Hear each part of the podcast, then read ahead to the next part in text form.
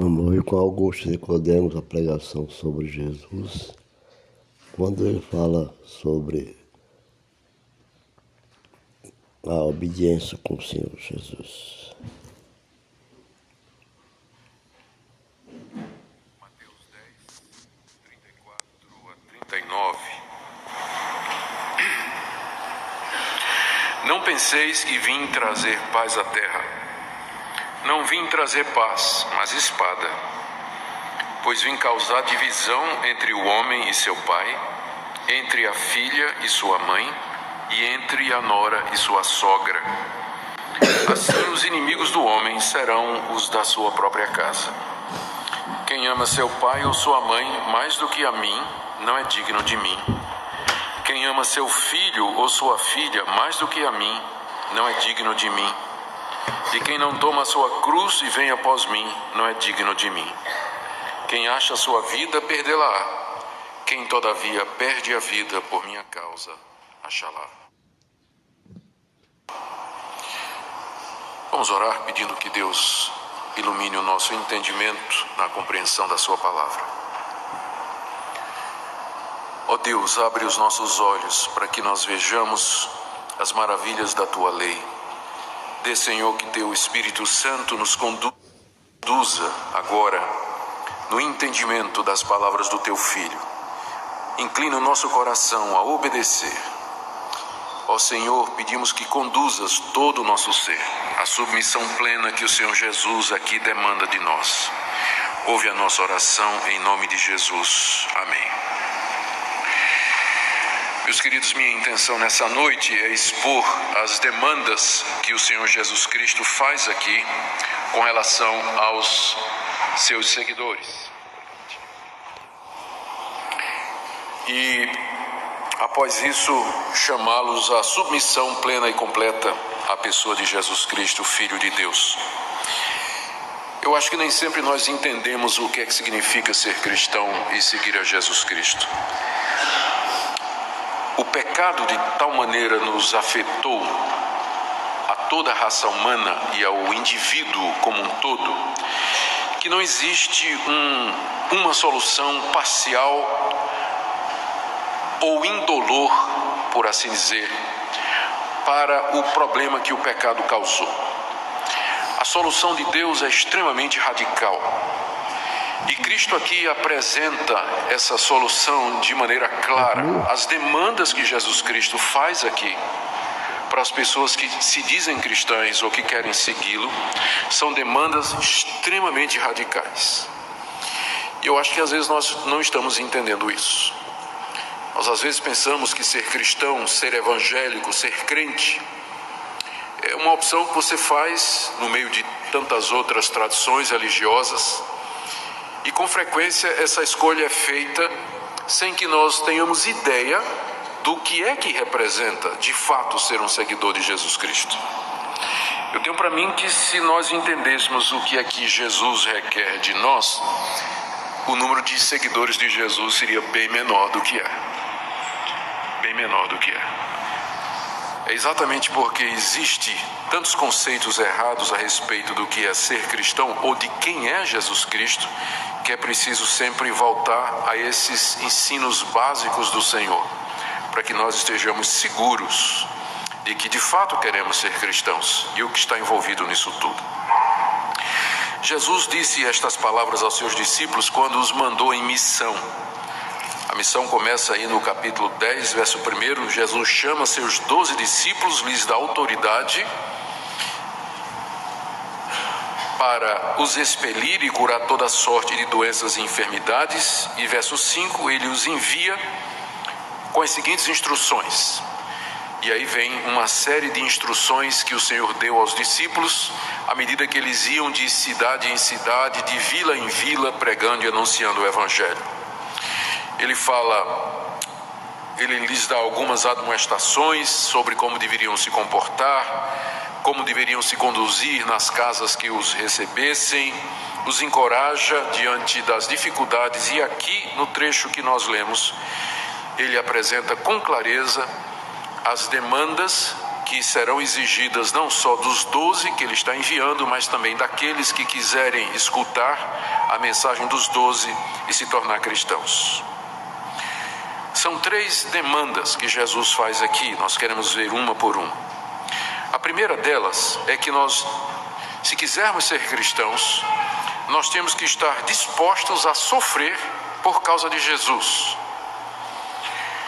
Devemos estar dispostos a sofrer por causa dele. Se nós estamos pensando que o cristianismo é uma religião que veio para nos livrar dos nossos problemas, nos trazer paz e tranquilidade e uma vida relativamente tranquila, nós estamos muito enganados. Porque aqui a primeira coisa que Jesus nos diz é que nós temos que estar dispostos a sofrer por causa dele. A razão, ele dá no verso 34, é que não devemos pensar que ele veio trazer paz à terra. Cristo não veio trazer paz à terra. Na verdade, ele diz aqui que ele veio trazer espada. Ele não veio trazer paz. Ele veio trazer espada.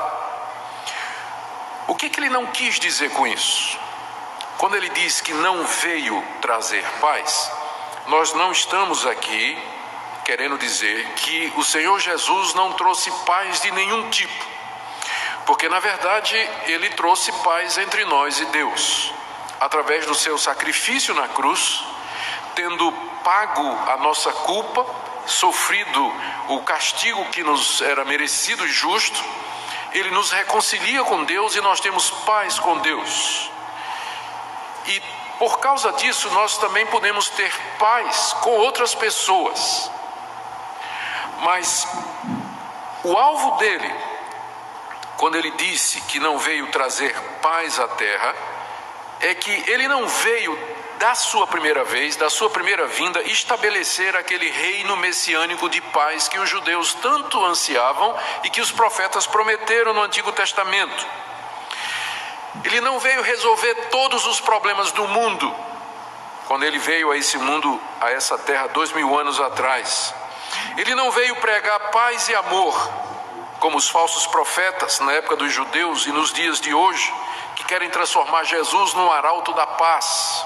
As figuras que fazem de Jesus com a pombinha branca, aquele rosto emaciado, olhos azuis, não é? aquele olhar assim, ele veio trazer paz. Esse não é o Jesus viril que o Novo Testamento apresenta.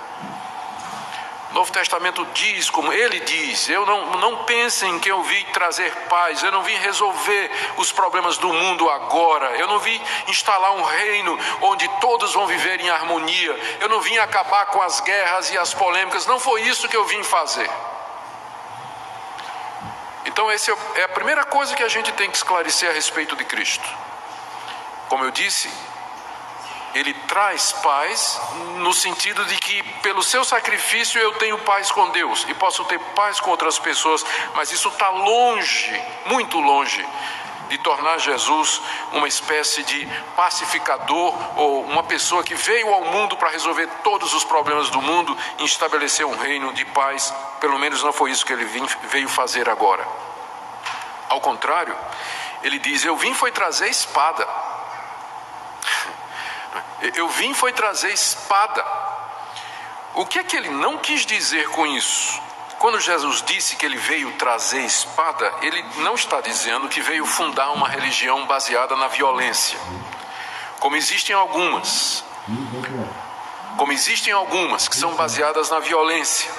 Quando ele disse que ele veio trazer espada, ele não quis dizer que nós deveríamos nos armar e lutar contra o resto do mundo.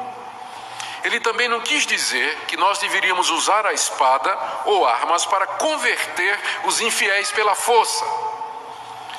De maneira nenhuma, Jesus Cristo está dizendo isso.